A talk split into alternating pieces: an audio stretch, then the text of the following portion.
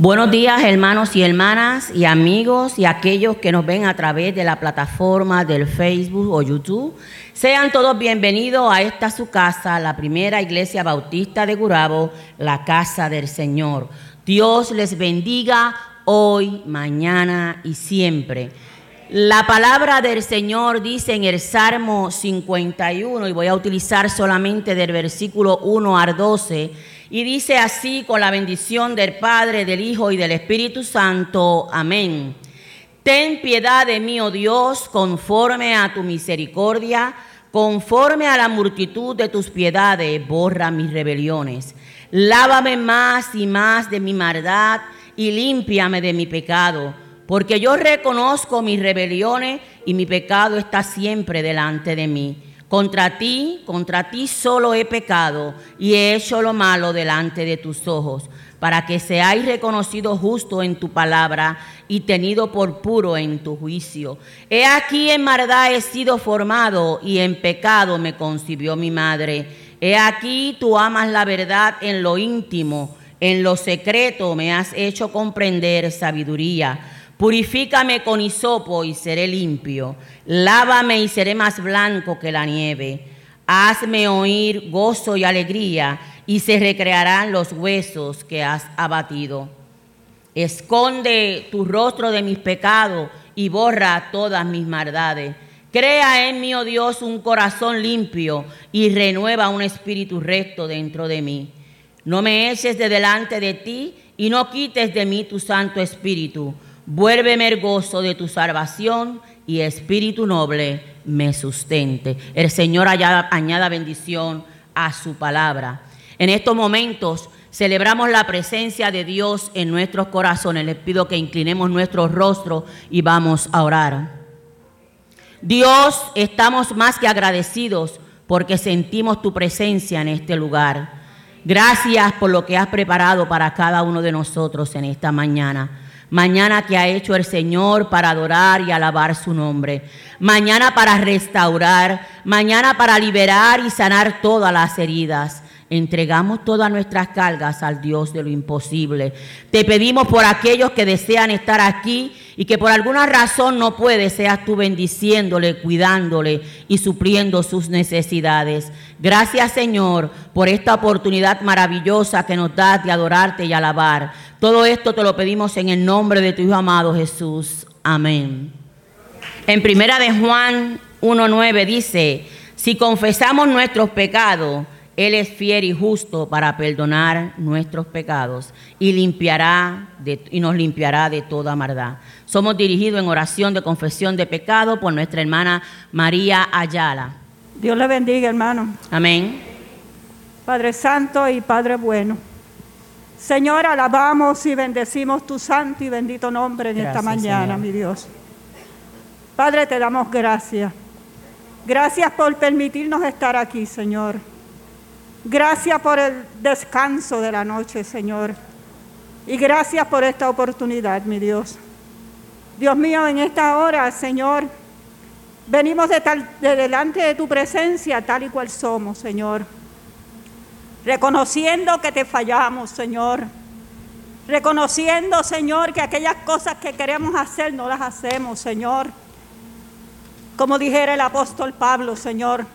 Lo que quiero hacer no lo hago, Señor, sino hago lo contrario, Señor.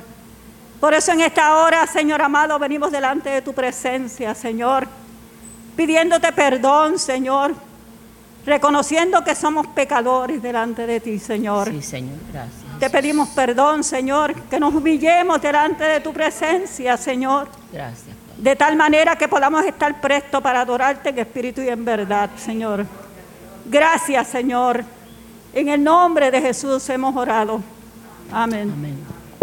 En esta mañana, ¿verdad? Pues es una mañana especial ya que estaremos sentándonos a la mesa con el Señor. Ha llegado la hora de escuchar la palabra de Dios, palabra que cambia nuestro lamento en baile nuestras frustraciones en esperanza, el infierno por gloria. Reverentemente escuchemos lo que el Espíritu Santo quiere comunicar a su rebaño por medio de nuestro pastor José A. López Río. Dios les bendiga y gracias por esta oportunidad. Queridos hermanos y hermanas, es un gran gozo poder saludarles en esta mañana del Señor, aún nublada, pero con la esperanza nuestra que brilla como el sol de justicia. Damos gracias al Señor por cada uno de ustedes, por ese compromiso hermoso de sentir que Dios, si acaso, puede vivir sin nosotros, pero nosotros no podemos vivir sin Dios. Y es un testimonio muy hermoso el que ustedes dan de poder venir domingo en la mañana, posiblemente el único día que tienen de descanso, y venir aquí al templo a descansar en las manos preciosas del Señor. Les felicito por eso, como también les felicito por su mayordomía. Una de las marcas más evidentes de una espiritualidad seria es la mayordomía que tenemos hacia con la iglesia.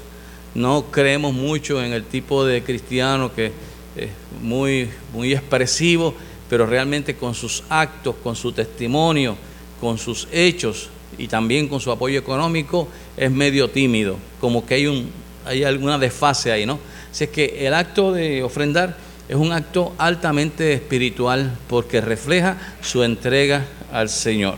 Vamos a leer en el Evangelio según San Mateo, eh, que es el, eh, es el marco referencial de todos estos días que hemos utilizado las bienaventuranzas como temática para la predicación capítulo 5 de ese Evangelio y a medida que eh, vamos eh, adelantando sobre cada una de las bienaventuranzas, pues las incluimos en la lectura. Vamos a leer hasta del versículo 1 al versículo 6, que eh, dice así, en el nombre del Padre, del Hijo y del Espíritu Santo, la iglesia exclama un amén y si no es mucho pedir que estemos en pie en reverencia a esa poderosa palabra de Dios. Dice así, bienaventurados los pobres en espíritu, porque ellos, porque de ellos es el reino de los cielos. Bienaventurados los que lloran, porque ellos recibirán consolación. Bienaventurados los mansos, porque ellos recibirán la tierra por heredad. Bienaventurados los que tienen hambre y sed de justicia, porque ellos serán saciados. Señor, añada bendición a esta poderosa palabra. Por favor, tengan a bien sentarse. Un amigo, dijo, amigo mío dijo que eh, bienaventurados los mansos, no los mensos, ¿verdad? Bueno, eh, las palabras, mis hermanos, lo que expresamos, no parte de un vacío. Antes de uno poder vestir con traje, ya sea de alegría, de admiración, de pena, una idea y convertirla en palabra, hay un proceso, un proceso de análisis, un proceso de discernimiento, un proceso de pensar lo que vamos a decir. De hecho, es muy sabio de las personas que piensan antes de hablar porque evidentemente van a cometer menos errores y, van a vivir la vida con más tranquilidad. O sea, pero no solamente hay un proceso antes de hablar, sino que cada palabra va acompañada con un sentido, con un propósito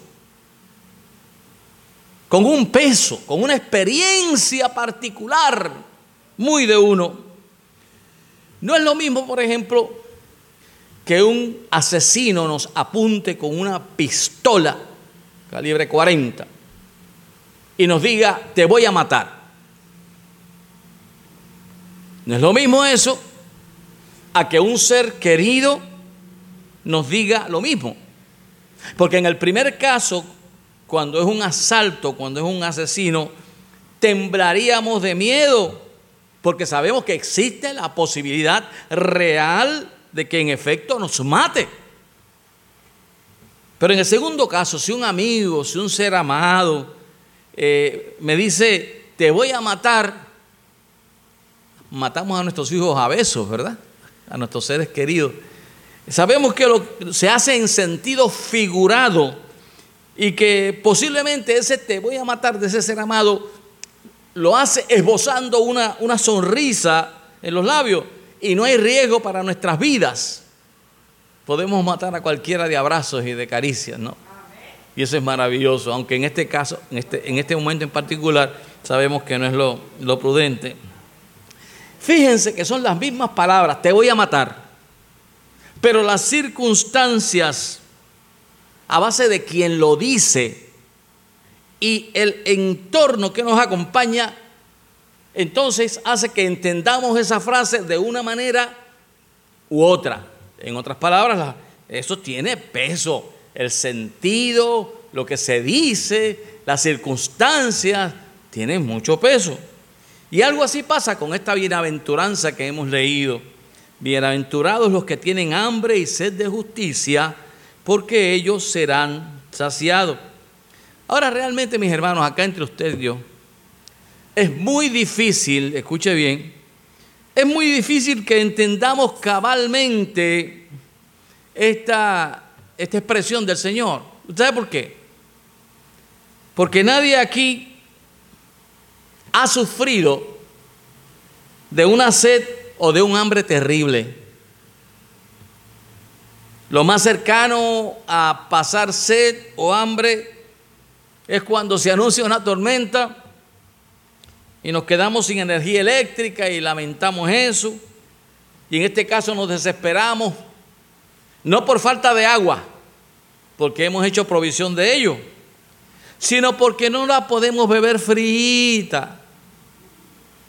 Entonces se da el caso, como se dio en años pasados, de personas viajando tan lejos como Ponce para comprar una bolsa de hielo y luego esa misma bolsa de, hielo a punta de pistola se la quitan a la persona. Eso es un ice, ice jacking. O sea, hasta esos extremos hemos llegado en nuestra cultura, ¿no? A utilizar la violencia para apoderarse de una bolsa de hielo. O sea, en Puerto Rico, me perdonan los sociólogos, pues es posible que digan que se pasa hambre, quién sabe. Si se pasa hambre muchas veces no es porque no haya, es porque hay problemas disfuncionales en la casa, el padre, la madre, pero no vamos a entrar en, ese detalle. Es muy difícil que entendamos esta bienaventuranza, a no ser que tengamos una idea de lo que significaba eso para aquellos que estaban escuchando al Señor en aquel entonces, hace dos mil años. Porque en la antigüedad las cosas eran muy, muy diferentes, créame hermano, muy diferentes a nuestros días. Por, para el tiempo de Jesús, por ejemplo, el salario de un obrero equivalía, ¿sabe a cuánto? A seis centavos de dólar. O sea que en aquel tiempo la gente trabajaba de seis a seis y lo que recibía, el jornal que recibía era lo que equivaldría hoy día a 6 centavos de dólar. La línea entonces entre la pobreza y la miseria era muy fina. Había mucha gente, prácticamente el 95% de la población era, era, era pobre y estaba en la miseria. Si acaso los obreros podían comer algún cantito de carne no sé, una vez a la semana, una vez al mes, no sabemos realmente. Eh, no iba a encontrar a nadie gordo por varias razones. Primero, por la alimentación. Segundo, los medios de transportación eran, era a pie. Usted caminaba y caminaba y caminaba. la falta de comida en aquel entonces, en aquel entonces, la falta de comida era una realidad en medio de aquel pueblo. El hambre no era una palabra para ellos. El hambre era un mal presente todos los días de su vida. Ellos entendían muy bien cuando el Señor hablaba de bienaventurados aquellos que tienen hambre. En torno a la sed, peor. ¿Por qué peor? Porque en el oriente el agua es casi un artículo de lujo. Recuerdo que un querido amigo me cuenta que estuvo en la pasada guerra de Estados Unidos contra Irak en en la década del 90.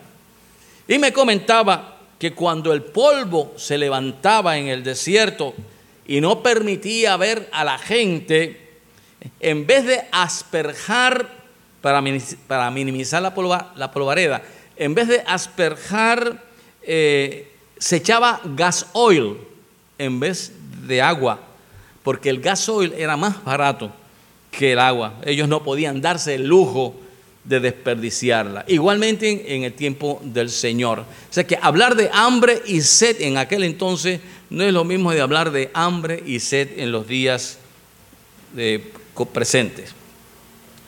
esa hambre y sed desconocida por nosotros era la compañía constante de aquellos que estaban escuchando al Señor en aquel momento. Era un hambre que hacía crujir el estómago. Noten ustedes que el hambre acá, que el cual habla el Señor, no es un hambre de arroz y habichuela, ni sed de Coca-Cola o agua. Fíjense que es un hambre de justicia. Tienen hambre y sed de justicia, porque ellos serán saciados. Hambre de sed, hambre de justicia, porque ellos serán saciados. Era una desesperación por comer, porque si no, se podría morir de inanición. Era una sed constante que si no se saciaba, amenazaba con una muerte por deshidratación. Entonces estas dos imágenes del Señor, el Señor toma dos imágenes reales para el pueblo, sed, hambre y sed, y las transporta a unos niveles superiores cuando se habla de la justicia. Eh, no es lo mismo hablar en términos conceptuales que vivir en carne viva y, la tragedia de tener un ser amado inmerso en, en el hambre, en la sed. Ahora, muy difícil que entendamos lo que Jesús nos quiere decir. No es lo mismo mencionar la palabra esperanza, por ejemplo, esperanza a alguien saludable, que mencionarlo a un ser enfermo en una condición que amenace su vida. Son el mismo concepto, pero se entiende de diferente manera. Quien está enfermo se aferra a esa esperanza, se amarra a esa esperanza. El que no tiene por qué hacerlo, pues le da lo mismo. Se cuenta de un profesor de música a quien le trajeron una estudiante que cantaba muy hermoso, muy lindo, para que éste la evaluara. El profesor se sentó al piano, dio un acorde e invitó a la niña a cantar. Y de hecho, su voz era preciosa.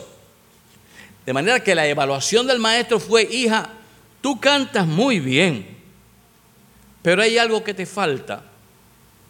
Noto que no tienes sentimiento en lo que cantas. Hace falta que una espina de dolor te traspasa el corazón para que pongas el alma en lo que cantas. A nosotros también nos pasa. Cuando nos sucede una situación dolorosa, como que nos sensibilizamos, a partir de eso nos sensibilizamos mucho más con aquellas personas que sufren. Por otro lado, ¿qué quiere decir el Señor por justicia? Porque ese es el término es el concepto que Él quiere trabajar en esta bienaventuranza. Aquellos que tienen hambre y sed de justicia. Y obviamente no se refiere a la justicia de un tribunal humano. No es una decisión de 30 páginas del Supremo. No. Justicia en este pasaje significa dos cosas. Primero, una de carácter humano y la otra trascendente. Trascendente quiere decir que trasciende, que va más allá de lo humano, que es divino. Dos conceptos, dos niveles. El primer caso, justicia, aquí significa bondad. ¿Cómo usted iba a pensar? Cuando el Señor dice, bienaventurados los que tienen hambre y sed de justicia, que usted pudiera pensar que cuando el Señor lo dice, lo que quiere decir es bienaventurados aquellos que tienen hambre y sed de bondad. Bienaventurados aquellos que tienen hambre y sed de ser buenos. De ser buenos. Esto plantea entonces un gran problema y es el siguiente. Porque en cada uno de nosotros hay algo de bueno. Hay un deseo de ser mejor persona. No hay duda de eso. Pero no todo nuestro ser es bueno. Pablo plantea eso desde una perspectiva de dicotomía que viene de la filosofía griega. Pero conocemos, por ejemplo, a esa persona desordenada, mal hablada, si usted quiere, pero ante él no hay una necesidad, porque él la suple. Gente mal geniosa, pero tienen un corazón de oro para servir. Inclusive si, si tiene que darle todo lo que tiene en el bolsillo, se lo da, así. No es totalmente bueno a la luz de los hombres, ¿no? de los seres humanos, sino parcialmente bueno. En cada uno de nosotros entonces existe cierto grado de nobleza, cierto grado de altruismo. Altruismo es la persona que se ocupa por el otro, alter, altruismo. Eh, pero eso no basta para ser llamado bueno. En la mayoría de los casos la gente tiene un deseo instintivo de actuar bien. Eh, les refiero las noticias que da, creo que Telemundo, que casi todas las tardes eh, menciona un problema, una familia que está sin recursos, una persona que está enferma, bueno, muchísimas necesidades muy, muy genuinas. Y entonces el puertorriqueño dice, ay bendito, sí, sí, pero han notado que siempre hay un numerito de cuenta en la parte baja para que entonces usted, más allá del ay bendito, se deje de ay bendito y ayude a esa persona. O sea, de eso se trata, de la nobleza, y nuestro pueblo en eso es muy noble, es, muy dadivoso, es muy dadivoso. O sea, podremos tener un deseo idílico, melancólico, romántico, si se quiere, pero a la hora de la verdad, actuamos no con nobleza, sino con instintos. Entonces, esas son las cosas que tenemos que mejorar como seres humanos. El día que los cristianos, todos nosotros, comenzando conmigo, comencemos a trabajar nuestra vida desde la perspectiva de cómo somos y cómo debemos cambiar, eso sería maravilloso. Tendríamos una sociedad excelente. Eh, el deseo de ser bueno no es claro ni es intenso y cuando viene el momento de decidir no estamos preparados para hacer un esfuerzo y sacrificarnos. Lo notamos. Eh, eh, en todas las iglesias, y esta no es excepción, eh, si cada cristiano respaldara con una mayordomía integral esa iglesia, las, iglesias tendríamos muchísimos programas de ayuda, muchísimos programas de beneficencia para la comunidad. Pero siempre hay un porcentaje de personas que respaldan económicamente a la iglesia, mientras otras personas sencillamente se limitan a, a estar sentados. Y no creo que es por falta de recursos, sino más bien porque no hemos entendido nuestra responsabilidad para con el Señor. Ahora, pregúntese usted, si todos los dirigentes de las naciones del mundo buscaran ser buenos, si todos los dirigentes de las naciones del mundo buscaran la bondad como meta, ¿acaso habría hambre en África? ¿Acaso habría hambre en América Latina o en Haití? Cuando se gastan miles y miles y miles de millones de dólares para lanzar un cohete a Marte, no sé qué y tanta hambre que se está pasando. O sea, imagínese usted cómo sería nuestro país si los partidos políticos, si la, legislatura y el Senado se esforzaran y se sacrificaran por nuestro país. Imagínense qué Puerto Rico diferente tendríamos. Y esta bienaventuranza es quizás la más demandante de todas y a la vez la que más consuelo da. Me explico. Aquí se llama bienaventurado aquel que tiene sed y hambre de justicia. Escuche bien. No dice bienaventurado el justo, no dice bienaventurado el bueno, lo que dice es bienaventurado aquel o aquella que anhela, que busca con intensidad ser mejor persona, ser buena. Ahora, ¿por qué el Señor llama bienaventurados a los que están en ese proceso? ¿Por qué? Bueno, porque dice la palabra que solo hay uno, Dios Padre, y la promesa es que Él te bendice a ti y te llena de misericordias si intentas con todas las ganas, con todas tus ganas, con todo tu esfuerzo, ser bueno o ser buena.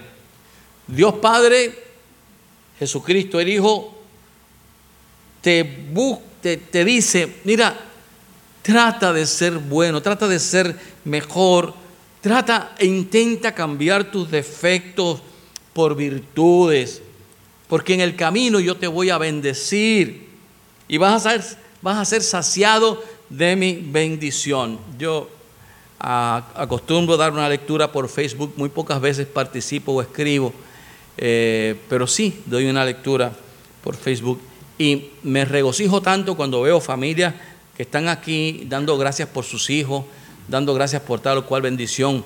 Y entonces uno dice, bueno, eso no es automático, eso no sale de la nada. Detrás de una familia bendecida por Dios hay toda una vida de testimonio, hay toda una vida de sacrificio, hay toda una vida de, modelaje. Los padres le han enseñado a los hijos cómo actuar y, tienen eh, la iglesia como algo importante y las buenas costumbres como algo importante y todo lo que tiene que ser relacionado con el temor reverencial a Dios es importante y esas familias son bendecidas por Dios. Echan para adelante y son los nuevos pinos nuestros, la, nueva generación que va a tomar, ¿verdad? Este, esta iglesia y todas las iglesias. Ahora debo aclarar que esta bienaventuranza no pretende que nos conformemos con ser en parte buenos. Porque es cierto, tenemos nuestras áreas oscuras, pero, pero el llamado es a que no nos conformemos con eso. Esta bienaventuranza plantea que debemos buscar toda la bondad, no parte de ella, no parte de ella. Hay una construcción literaria aquí en donde el sentido de anhelar la justicia se presenta de manera particular. Bienaventurados y bendecidos, felices aquellos que tienen el deseo de mejorar, de mejorar, de buscar la bondad de Dios, la justicia de Dios. En mi carácter ministerial hago bastantes llamadas, especialmente a las personas que están enfermas, y me estaba gozando ayer con una persona muy querida eh, que dice que este tiempo de enfermedad eh, le ha servido para nutrirse de la palabra, de reflexionar en la palabra. Y me comentó que, estaba estudiando el, Evangelio de Lucas, que fue el primer Evangelio que yo estudié. Y, me llenó de tanta satisfacción y no había libro, comentario, cosa que yo no buscara de Lucas para saber, para, y, estuvimos compartiendo esa bendición de estudiar la palabra de Dios en medio de, de, nuestra circunstancia.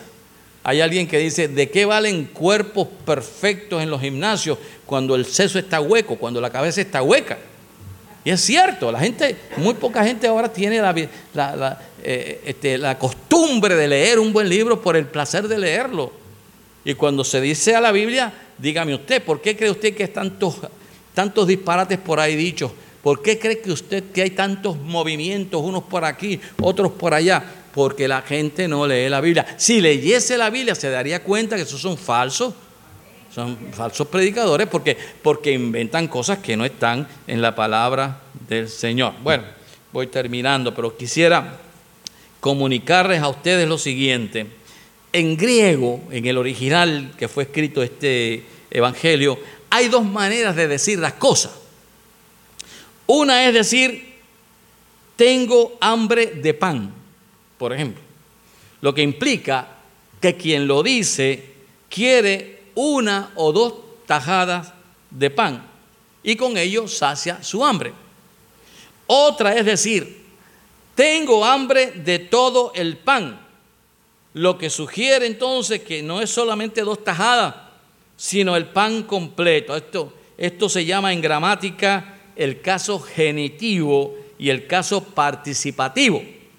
La construcción gramática de esta bienaventuranza llama bienaventurado no aquel que busca parte de la justicia, sino aquel que busca toda la justicia, aquel que quiere saciar su hambre y su sed totalmente, que no se conforma con cosita. Hay otro ángulo de este pasaje que no podemos pasar por alto. En el lenguaje del Nuevo Testamento eh, hay que ver qué quiere decir justicia. Justicia significa salvación. Salvación. A veces también significa salud. Pero por toda, o sea, generalmente cuando se habla del reino de Dios y su justicia, el reino de Dios y su bondad, también habla del reino de Dios y su salvación. La Biblia dice en Gálatas capítulo 3, versículo 24, de manera que la ley, el Antiguo Testamento, ha sido nuestro ayo. Ayo quiere decir el que nos cuida eh, de niño. Para llevarnos a Cristo a fin de que fuésemos justificados por la fe. En otras palabras, a fin de que fuésemos salvados por la fe. La ley nos prepara, es un ayo, una niñera, para llevarnos a quién? A Cristo, del Antiguo Testamento al Nuevo Testamento, para que entonces seamos justificados por la fe, en otras palabras, salvados por la fe. Dijimos al principio que justicia en este pasaje significaba dos cosas. Una de carácter humano, que todos lo hemos experimentado en algún que otro momento, y la otra que es trascendente, que va, que va más allá de lo humano, que es divino. En primer caso, justicia aquí hemos dicho que significa que bondad. Bienaventurados aquellos que tienen hambre y sed de bondad. Bienaventurados aquellos que tienen hambre y sed de ser buenos. En segundo caso, la justicia significa salvación eterna. Ahora, si se completa el cuadro, lo que el Señor quiere comunicar es lo siguiente. Aquellos que están en el proceso, aquellos que intentan ser verdaderamente y totalmente buenos y nobles, son bienaventurados porque serán saciados de esa hambre y de esa sed. Segundo, que aquellos que buscan su justificación, es decir, aquellos que buscan su salvación, como un hambriento que si no come las horas a seguir muere de inanición, o como el sediento que se arrastra sin fuerzas al oasis, esos serán saciados, es decir, su hambre y su sed espiritual serán compensadas y hallarán la salvación para sus almas. Buscar la salvación que se nos olvida. La iglesia no es un club social, es una, un organismo vivo que busca perfeccionarnos por la gracia del Señor y vivir conforme a su propósito hasta que seamos revestidos de esa nueva naturaleza divina. Entonces para nosotros los mortales del siglo XXI, esta bienaventuranza más o menos debe decir de la siguiente manera, qué feliz, qué dichoso aquel que busca la completa bondad. Qué feliz, qué dichoso aquel que busca su salvación, como aquel que se muere de hambre y busca comida, o aquel que desfallece buscando agua, porque ellos serán saciados. Buscar la salvación de nuestras almas, buscar la justicia y en medio de esa justicia de Dios y de esa gracia de Dios, hacer justicia con nuestros semejantes. Y creo que el consejo que aparece en la epístola de los Hebreos, capítulo 2, versículo 1, que dice, debe cerrar, y con esto yo voy a cerrar en esta, esta mañana, que dice en Hebreos 2.1, dice, por tanto, por tanto, es necesario que con más diligencia atendamos a las cosas que hemos oído, no sea que nos deslicemos. Porque si la palabra dicha por medio de los ángeles fue firme, y toda transgresión y desobediencia recibió justa retribución, ¿cómo escaparemos nosotros si descuidamos una salvación tan grande? ¿Cuál es la diferencia en deslizarnos? Usted se puede caer, como yo me he caído varias veces. Se cae uno, ¡rackety! Se cae al piso. Y lo primero que hace es mirar para todos lados a ver si alguien nos vio. Pero hay otra cosa que es deslizarse. Piense a lo mejor en una cáscara de guineo, no sé, en algo, pero que usted comienza a deslizarse lentamente, usted no se cae al piso. Entonces, el, escritor de Hebreo dice, tengamos cuidado que no nos deslicemos, es decir, que nos vayamos poquito a poquito, poquito, poquito, poquito a poquito deslizando. ¿Sabe cómo es eso? Es un proceso de alejarnos de la palabra del Señor, de alejarnos de la iglesia, de, buscar cualquier pretexto para dejar de, venir a la iglesia. Eso es deslizarnos, mis hermanos. Y la palabra nos invita a que tengamos este, mucho cuidado y que podamos entonces eh, ser aprensivos para que no nos deslicemos. Amén. Que el Señor nos bendiga entonces en esta mañana. Y ahora, Señor, despide a tu pueblo en paz porque hemos escuchado tu palabra, nos has retado, nos has invitado a buscar esa sed de justicia, nos has invitado a ser buenos, a ser mejores. Señor, gracias también porque hemos recordado a aquellos que se han ido hasta tu presencia.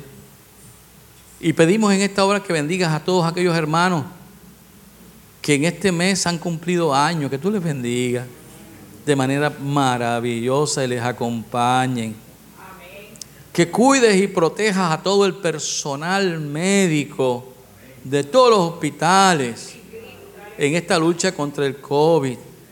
Especialmente, Señor, sé con la unidad de Gurabo, con Neomer, con el CDT, con el equipo de trabajo, con Gwendalín, que está a cargo de esa unidad de trabajo. Protege, oh Señor, a todas las personas, al señor presidente y a todos aquellos que estén en este momento pasando por esa difícil situación. Restáurales, bendíceles, Padre.